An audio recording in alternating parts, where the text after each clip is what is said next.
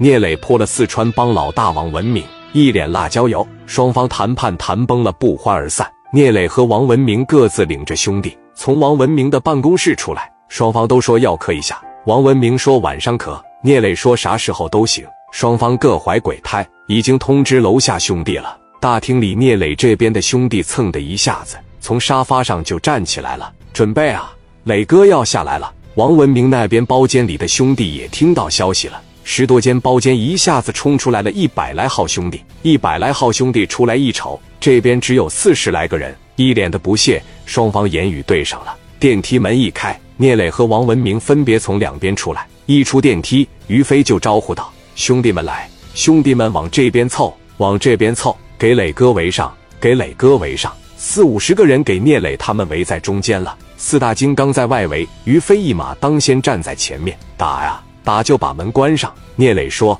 哥们，咱别说，叮当一放响，给阿 Sir 招来。”王文明下令把门关上了。有一个服务员手里拎着一个暖水瓶，一时不知道如何是好，前也不是，后也不是，怕被打着呢。于飞让兄弟们把家伙事掏出来，四大金刚把五十四拽出来了，两边再次对峙。王文明说：“怎么的呀？要打呀？咱就在这打。别看地方不大，打死你们绰绰有余。毕竟是大酒店的大厅，不是操场，不是公园，这里不是火拼的地方。双方三五米的距离对着崩，且不论谁胜谁负，伤亡肯定难以接受。但是双方已经对峙上了，哪一家的老大也不能服软。”怎么办？那一位手拿暖水瓶的服务员一步一步往后挪，不敢回头看，仅凭记忆往后挪，一下碰到台阶，一个趔趄，手中的暖水瓶一撒手，落在地上，砰地一声。刘毅以为他们对面开枪了呢，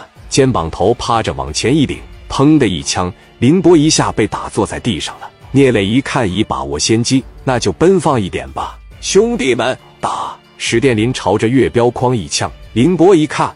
哎呦，我操！打！于飞手里边拿个大开山，朝着最近的那小子当头一砍，给这小子就打倒在地上了。王文明一看，真敢干啊！正常来说，两员大将都被人干了，不应该反击了。但是四川帮讲究的是团结，划一下就压上来了，仅凭人数火拼下来，四川帮不会输。王文明当时瞅着聂磊，聂磊当时瞅了一下子，这是四川帮的酒店，如果双方在此火拼一场。得产生多大的冤孽呀！